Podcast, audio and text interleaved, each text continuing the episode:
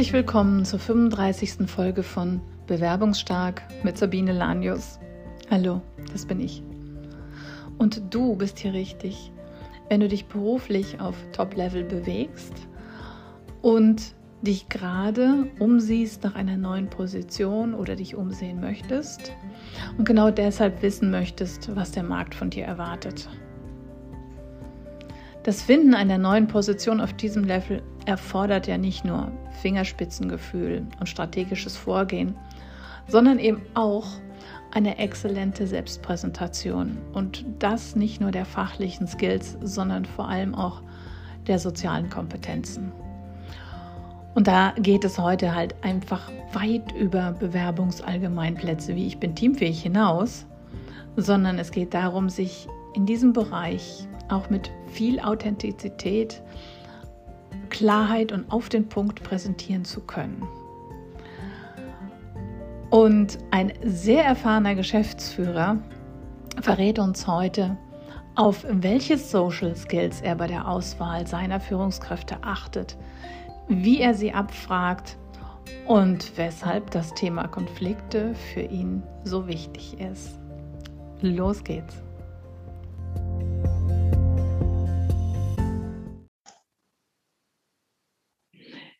Unserem ersten Gespräch hat er gesagt, dass er Führung liebt. Er ist seit 20 Jahren Führungskraft und Geschäftsführer von vier Unternehmen im Adeco-Konzern. Ganz herzlich willkommen, Manuel Fink. Ja, vielen Dank, Sabine. Und Schön, dass du heute da bist. Ja. In deinem Job musst du ja nicht nur Führungskräfte führen, sondern um sie zu führen, muss man sie auch erstmal auswählen. Ähm, du bist seit 20 Jahren Führungskraft, du liebst das Thema, du liest viel dazu. Möchtest du uns mal verraten, wie du so einen Bewerbungsprozess gestaltest? Ja, sehr gerne. Wahrscheinlich nicht viel anders wie meine Kollegen in ähnlichen Funktionen. Ja. Aber man schaut natürlich immer, gerade wenn eine erfolgreiche Einstellung funktioniert hat oder vielleicht eine Einstellung die man sich anders vorgestellt hat. Was hätte man anders machen können? Was äh, möchte man beim nächsten Mal genauer hinschauen? Es gibt ja unglaublich viele Auswahlprozesse auch von unterschiedlichsten Unternehmen. Und auch wir haben natürlich äh, die letzten zwei Jahrzehnte auch immer wieder unsere Einstellprozesse angepasst, optimiert, Gegebenheiten äh, aktualisiert, ob es ein Assessment Center ist ähm, oder andere Methoden. Aber ich glaube, ich lege schon viel Wert drauf, wie das Gegenüber kommuniziert und ähm, wie es sich gibt. Natürlich versucht man immer so viel rauszubekommen. Aber im ersten Schritt ist ganz sicherlich natürlich wie alle die fachliche Qualifikation. Ich meine, dafür schreibt man auch eine, eine Stelle aus, mhm. dass äh, der Kandidat, die Kandidatin sich im Endeffekt auch orientieren kann. Was ist da eigentlich für eine Anforderung gefordert? Kann ich die erfüllen? Reizt mich die Aufgabe? Und wenn dann mal ähm, das Gespräch stattfindet, weil die fachliche Qualifikation gegeben scheint, dann beginnt eigentlich das Spannende an dem ganzen Prozess, äh, das Kennenlernen und das Hinterfragen. Und du bringst dich ja ein in die Vorstellungsgespräche, wenn das Führungskräfte sind, mit denen du arbeiten wirst, oder? Ja, ist auch wichtig für mich. Also ich meine, Führungskräfte ist äh, eine unglaublich erfolgskritische äh, Aufgabe im Unternehmen. Ähm, alle Mitarbeiter, die da sind, haben eine wichtige Aufgabe zu erfüllen. Aber eine Führungskraft ähm, ist eben die, wo der Mitarbeiter idealerweise emporschaut und äh, sich identifizieren kann damit und äh, für das Unternehmen und für seinen Vorgesetzten auch mitarbeitet. Und wenn die Führungskraft eben nicht erfolgreich ist, was erleben wir dann? Fluktuation. Und welche Auswirkungen Fluktuation hat, äh, nicht hm. nur die betriebswirtschaftlichen, wissen wir alle. Das stimmt. Stell dir vor, du sitzt da mit einem potenziell, mit der potenziellen Führungskraft. Ähm, wie gestaltet sich so ein Bewerbungsgespräch bei dir? Was müsste ich als Kandidat von dir erwarten oder was dürfte ich erwarten? Also mein Ziel ist es immer auch mal Fragen zu stellen, die nicht unbedingt jeder stellt. Und, hm. ähm, weil das dann einfach auch im Gespräch oftmals eine andere Richtung nimmt und man spürt, wenn man solche Fragen stellt, die auch ein bisschen weggehen vom fachlichen Bereich, die Kandidatin, der Kandidat einfach ein bisschen aufgeht, aus sich herausgeht. Und die Reaktion, die finde ich halt einfach unglaublich spannend. Und ich habe mir das ein Stück weit antrainiert, kann vielleicht eine kleine Geschichte erzählen. Ich war vor, vor vielen Jahren im Ausland ähm, in einem Training und da kommt man am Vorabend zusammen, internationale Kollegen. Da sitzt man am Tisch und äh, was ist so normalerweise der erste Satz, den man so sagt? Und wo kommst du her? Was machst du? Hm? Und äh, es war ein Australier neben mir gesessen und das allererste, was der sagt nach der Begrüßung, und was machst du neben der Arbeit? und, es, und es war wirklich, es war für mich wirklich so äh, überraschend. Die Frage ist ja ganz legitim und die kommt ja auch irgendwann im Laufe des Tages, des Abends. Ja, ja, das war die erste, aber es war die erste Frage. Und das war neu. Und, äh, und es war sehr, sehr gut, weil wir sind, wir haben ganz andere Gespräche geführt, äh, die wir vielleicht geführt hätten, wenn er gefragt hätte, und was machst du im Business? Und äh, das hat mir so einen Impuls gegeben, vor allen Dingen, weil ich ja da gespürt habe, dass viel mehr rauskommt über den Mensch gegenüber oder in dem Fall nebendran, äh, wie es andersrum gewesen wäre. Und da gehe ich dann schon in Vorstellungsgesprächen drauf ein. Also ich frage Magst denn ein, eine deiner außergewöhnlichen, ich meine, die, die klassischen Standardfragen trainiere ich natürlich mit meinen Führungskräften auch im Leadership, äh, im Bewerbungscoaching. Aber magst du uns denn mal eine deiner Special-Fragen verraten? Was würdest du mich denn fragen, wenn ich mich bei dir vorstellen würde? was ich dich fragen würde. Also ja. Special-Fragen weiß ich nicht, aber was ich gerne frage ist, ähm, was, was liest du aktuell für Bücher? Zum Beispiel. Das ist eine Frage. Die kommt oft äh, in Forschungsgesprächen, aber das ist keine klassische Standardfrage. Äh, manche interessiert es nicht, mich interessiert es einfach. Mhm. Ich tue es auch nicht gleich bewerten, gar nicht. Also wenn jemand Science Fiction liest, liest Science Fiction. Wenn er historische Romane liest, historische Romane. Ähm, aber ich bin schon davon überzeugt, dass eine Führungskraft ähm, lesen sollte, weil einfach Lesen halt äh, ein unglaublich wichtiges Instrument ist, um sich weiterzubilden, um Meinungen zu hinterfragen. Und wenn eine Führungskraft dann sagt, sie liest gar nicht, mhm. dann ähm, ist es für mich schon ein Zeichen, dass ich weiterfragen muss. Ähm, wie, wie eignen sie sich Wissen an? Ähm, wie hinterfragen sie verschiedene Dinge zu einem speziellen Thema? Und ich, da, glaube ich, ähm, höre ich schon vieles raus und versuche herauszufinden, wie offen der Mensch mir gegenüber ist. Und ähm, ja. Ja. Ich glaube, das ist sowieso das wichtigste Gefühl, zumindest geht es mir so, was man als Interviewer mitnehmen will, dass mir der Interviewpartner auch Offenheit entgegengebracht hat und nicht nur Bewerbungsphrasen ähm, von sich gegeben hat. In der, Führungsarbeit, in der Führungsarbeit ist sicherlich mit das Wichtigste. Ja. Äh, du hast ja gerade gesagt, du willst es dann genauer wissen und fragst danach. Ähm, welche Sozialkompetenzen sind dir denn wichtig? Ich meine, wenn du jemand eingeladen hast, dann ist ja klar, dass die fachliche Passung zumindest so da ist, dass er zu ihm passen könnte. Das heißt, im Interview geht es ja dann um die Sozialkompetenzen und um die Passung. Welche sind dir da besonders wichtig?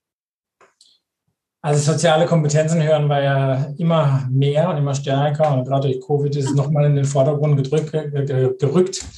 Und ähm, also ich nehme schon ein bisschen Abstand von dem teamfähig und so, was man so immer hört, konfliktfähig, konfliktfähig. Gehe ich auch gern drauf ein, das liebe ich ja auch so sehr. Was Aber Konflikt, Konflikte ja. liebe ich sehr. Teamfähig. Mhm. Ja, und teamfähig sagen ja viele von sich, ähm, aber ich sage jetzt mal, soziale Kompetenz ist ein großes Wort und ich habe für mich äh, ein Modell gebaut, wo im Endeffekt zuerst mal die Kommunikation stattfindet. Das heißt, wenn, ihr, wenn soziale Kompetenzen, wenn wir über die reden, dann ist für mich das Wichtigste erstmal die Kommunikationsfähigkeit. Mhm. Das entwickelt sich dann, weil wenn jemand, also soziale Kompetenzen hat man natürlich angeboren, ne, das wissen wir alle, aber man kann es auch trainieren. Und gerade so eine Kommunikationsfähigkeit, die ist trainierbar. Und da achte ich im Vorstellungsgespräch schon drauf, wie jemand spricht, wie er ähm, artikuliert, Gestik, Mimik, vor allen Dingen, wenn es dann ein bisschen persönlicher wird, wenn wir über Leidenschaften reden äh, bezüglich der Stelle. Wie ist die Gesprächsrhetorik? Also da reden wir im Endeffekt schon über eine große Fülle an Kommunikation, wo ich Acht drauf gebe. Mhm. Und, ähm, gerade wenn jemand ja auch im Forschungsgespräch ist, ist sehr aufgeregt oftmals. Da ähm, da sieht man schon, wie jemand kommuniziert. Und als Führungskraft musst du ja definitiv sehr, sehr gut kommunizieren können. Definitiv. Du hast gerade was Spannendes gesagt. Und da hätte ich gerne mal deine Meinung dazu. Was ist denn, wenn du merkst, mein Gegenüber ist aufgeregt? Bewertest du das als gutes oder als schlechtes Zeichen? Ich spreche das an. Wie machst du das? Sind Sie, ich frage ihn direkt, ob er aufgeregt ist oder Sie. Also wer mir gegenüber sitzt. Also wenn ich immer, wenn ich merke, dass mein Verhalten auffällt, äh, versuche ich da direkt darauf einzugehen. Und wenn jemand ähm, aufgeregt ist ähm, und ich habe seine Bewerbungsunterlagen und ich sehe da im Endeffekt, ähm, dass die Bewerbungsunterlagen unglaublich professionell waren etc., ähm, der ganze Prozess bisher und jetzt aufgeregt, frage ich zum Beispiel, ich spüre, dass Sie aufgeregt sind, ähm, möchte Ihnen keinen Anlass dafür geben. Also ich versuche dann zu entspannen, dass äh, das Gespräch in einer ganz natürlichen Situation erfolgen kann. Das ist schön. Also das heißt, weg von den Stressinterviews, eher hin zu einer entspannten Gesprächsatmosphäre. Ja, absolut. Ja. Also davon, davon, halte ich nichts. Ähm, ob jemand den Job machen kann, das äh, hat er entweder schon bewiesen durch vorherige Cases, durch vorherige ähm, Stationen, die er glaubhaft ähm, erklärt hat, oder weil ich es nach dem Forschungsgespräch einfach zutraue. Und ja, das ist meine Arbeitsweise, meine Vorgehensweise. Okay. Ja, spannend. Ähm, jetzt hast du vorhin angefangen, über deinen Prozess zu erzählen. Du hast gesagt, erst hast du das Thema, wie du beobachtest deine Kommunikation und wie geht dein Prozess dann weiter? Gut, der nächste Schritt ist dann das Thema Team. Da frage ich dann zum Beispiel, welche Teamgrößen haben Sie bereits geführt? Äh, macht es Ihnen Freude, ein Team zu führen? Wie arbeiten Sie? Wie gestalten Sie Teamkommunikation? Gibt es zum Beispiel irgendwelche Events, Auto-Events oder irgendwelche Dinge, wo für seinen persönlichen oder ihren persönlichen Führungsstil sprechen. Und dann geht es im Endeffekt äh, immer weiter. Also nach Team habe ich für mich so die Regel gebaut, kommt dann schon das Thema Konflikte, Konflikte und Feedback. Und das ist dann schon spannend. Da stelle ich mal eine Frage, ähm, wie denken Sie über Konflikte nach? da kommen meistens, ja, Konflikte sind wichtig. Und dann sehe ich schon, ist es wirklich wichtig oder ist es nur so eine Floskel? Frage dann nach speziellen Konfliktsituationen. Und also ich bin halt unglaublich überzeugt davon, dass, dass Führungskräfte Konflikte lieben müssen, weil Konflikte bieten so viel Raum und Chance für Dialog und für, für andere Meinungen äh, zu hören. Und man muss nicht immer einer Meinung sein. Aber ein Konflikt gibt einfach die Chance, äh, Dinge zu drehen oder über Dinge zu sprechen, die man nicht machen würde, wenn man keinen Konflikt offenlegen würde. Und ähm, insofern bin ich auch davon überzeugt, dass gute Führungskräfte weniger Eskalation haben und weniger Konflikte, weil sie einfach das schon viel früher erkennen und die geeigneten Maßnahmen anwenden. Also du kennst sicherlich Friedrich Glasel mit seinen, ja, neuen, mit seinen neuen Konfliktstufen. Ja. Und das ist für mich so offensichtlich, äh, was da stattfindet, ob es im beruflichen oder im privaten Kontext ist. Ähm, diese neuen Konfliktstufen, die kannst du beobachten. Und wenn du irgendwo gerade an der Stelle stehst, ähm, mit einem Kollegen, mit einer Mitarbeiterin, mit einem Mitarbeiter oder im privaten Bereich, du kannst fast auf ein oder zwei Stufen eingrenzen, wo stehst du gerade in dem Konflikt. Und das finde ich super faszinierend. Da hast du völlig recht. Ich, also ich meine, Glasel hat ja auch mal so einen Lifetime Award gewonnen. Und ich, wenn ich Leadership-Trainings mache, ist, ist, die, ist die Konflikttreppe von Glasel immer so einer der Kernpunkte. Und ich weiß nicht, wie du es denkst, aber ich sage immer, reagiert auf, Führungs-, äh, auf Konflikte, wenn sie auf Stufe 3 sind, weil später kostet es euch viel mehr Zeit und Ressourcen, sie überhaupt wieder in den Griff zu kriegen, wenn es überhaupt geht. Aber ganz oft kommen Führungskräfte erst zu mir, wenn sie auf Stufe 6 oder 7 sind. Und es dann zu retten, ist dann oft so eine Harakiri-Aktion. Ja? Kennst du wahrscheinlich auch. Ja, aber das, das, ist genau der Punkt, wo ich sage, daran erkennst du halt auch Sozialkompetenz. Weil das mhm. eine ist das Wissen, dass du so ein Stufenmodell nach Friedrich Glasel kennst. Das andere ist, dass du eben frühzeitig oder früher wie manche andere solche Konfliktanzeichen wahrnimmst. Weil dein Bauchgefühl dir sagt, da läuft was aus dem Ruder, da findet was statt, wo nicht für beide Parteien befruchtend ist. Äh, da gehen wir weg von einer Win-Win-Situation, sondern äh, zu Einzellösungen, wo es am Ende Verlierer gibt. Und eine Führungskraft, bei allem Druck, äh, was eine Führungskraft hat, muss das wahrnehmen. Und je früher sie das wahrnehmen und dann eine Lösung erarbeiten oder mit den Menschen in Dialog gehen, desto weniger Eskalationen, desto weniger, desto weniger, sage ich mal, wirkliche Schäden, die sie hinterlassen, diese Konflikte.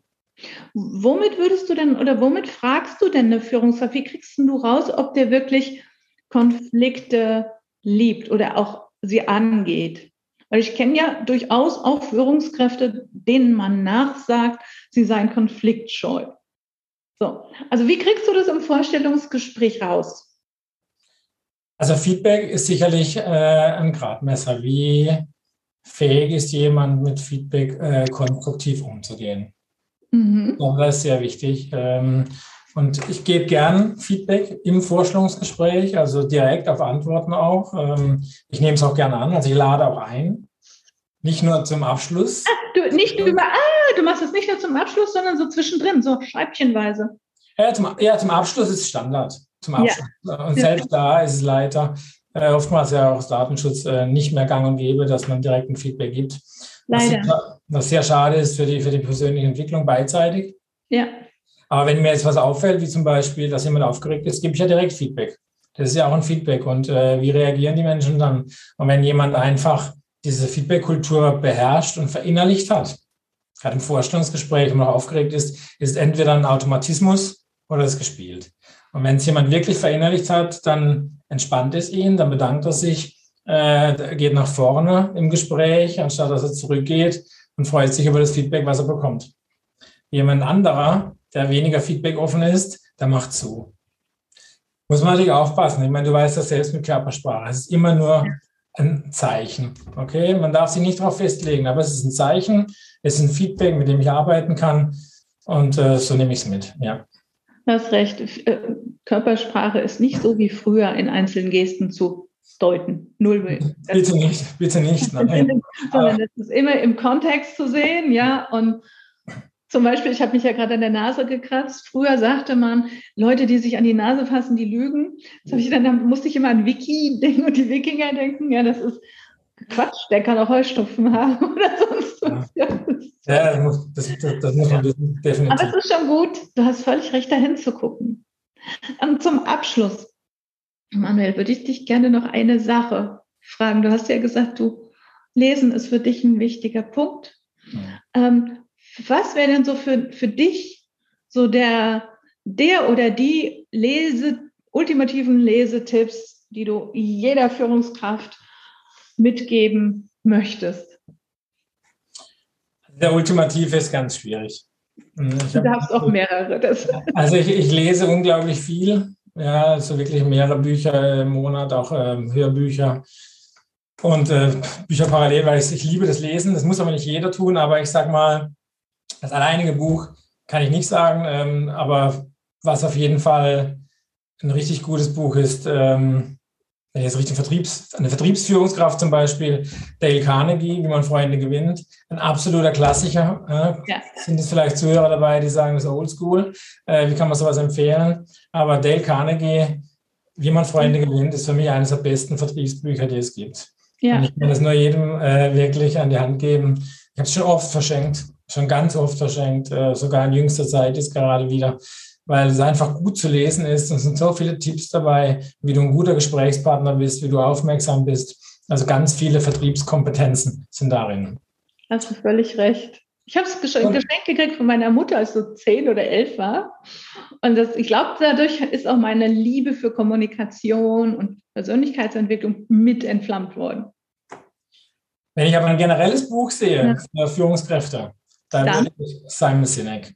Also ich liebe Simon Sinek und äh, finde dein Warum. Also mehrere Bücher gemacht, aber finde dein Warum ist was, wo ich wirklich auch äh, jeder Führungskraft oder angehende Führungskraft empfehlen möchte und kann. Ich habe den Prozess selbst durchlaufen und es hilft dir, ja, gibt eine ziemlich genaue Anleitung, wie du selbst dein Why ähm, ermitteln kannst. Ähm, du gehst sehr zurück auch in deine, äh, in deine Jugend, in deine Kindheit, Geschichten. Du sammelst erstmal Geschichten, um herauszufinden, ja wo sind Parallelen. Und es hilft unglaublich dabei herauszufinden, was möchtest du und was möchtest du nicht. Wo sind deine Stärken, wo sind deine Schwächen und was treibt dich wirklich an. Und äh, wenn du auf die Reise gehst, äh, lernst du viel über dich selbst. Und das ist, glaube ich, eine unglaublich wichtige Kompetenz für jede Führungskraft, sich selbst so, so gut wie möglich zu kennen. Weil dann, das ist eine, eine Grundvoraussetzung meines Erachtens für gute Führung ähm, wo du dann im Endeffekt, wenn du dich kennst, auch das Interesse hast, deine Mitarbeiterinnen und Mitarbeiter zu kennen, zu verstehen. Und das ist ähm, vielleicht der ultimative Tipp, wenn du mich danach fragst, dieses Buch. Das stimme ich dir sowas zu.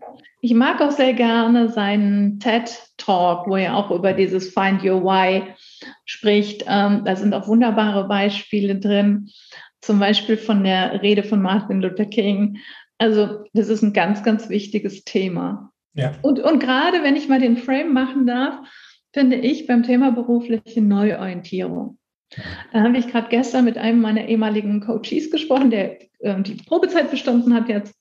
Und der hat gesagt, hat mir jetzt als Feedback gegeben, hätten wir nicht in diesem Coaching-Prozess am Anfang so sehr besprochen, was ist sein Why, was, was, was, was sind seine Werte, was will er, was will er nicht, hätte er am Ende des Prozesses nicht so klar entscheiden können, welchen der angebotenen Jobs, und er hatte tatsächlich mehrere Angebote, äh, welches passt zu ihm am besten, welches will er nehmen. Jetzt hat er die bestandene Probezeit bestanden und er sagt immer noch, es passt. Es ist wirklich, wirklich für einen persönlich und als Führungskraft total wichtig, dieses Thema gut zu kennen. Sehr gut, ja. Schön, dass du das auch deinen Coaches äh, so vermittelst. Weil am Ende des Tages werden alle dadurch gewinnen. Ja. Die, Person, die Person, das gesamte Umfeld, auch das, das, persönliche Umfeld, nicht nur das berufliche, ja. weil man einfach in seinem Element aktiv ist und es strahlt halt Zufriedenheit aus ähm, und dadurch gewinnt man auch ganz sicherlich an vielen Stellen. Bei dir merkt man das auf jeden Fall. Danke. ich danke dir ganz herzlich für dieses spannende Gespräch und wünsche dir viel Glück und eine tolle Woche noch. Vielen Dank, Sabine. Schön, dass ich bei dir sein durfte in deinem Podcast. Viel sehr, sehr, sehr, sehr, sehr gerne, Manuel. Bis dann. Tschüss. Tschüss.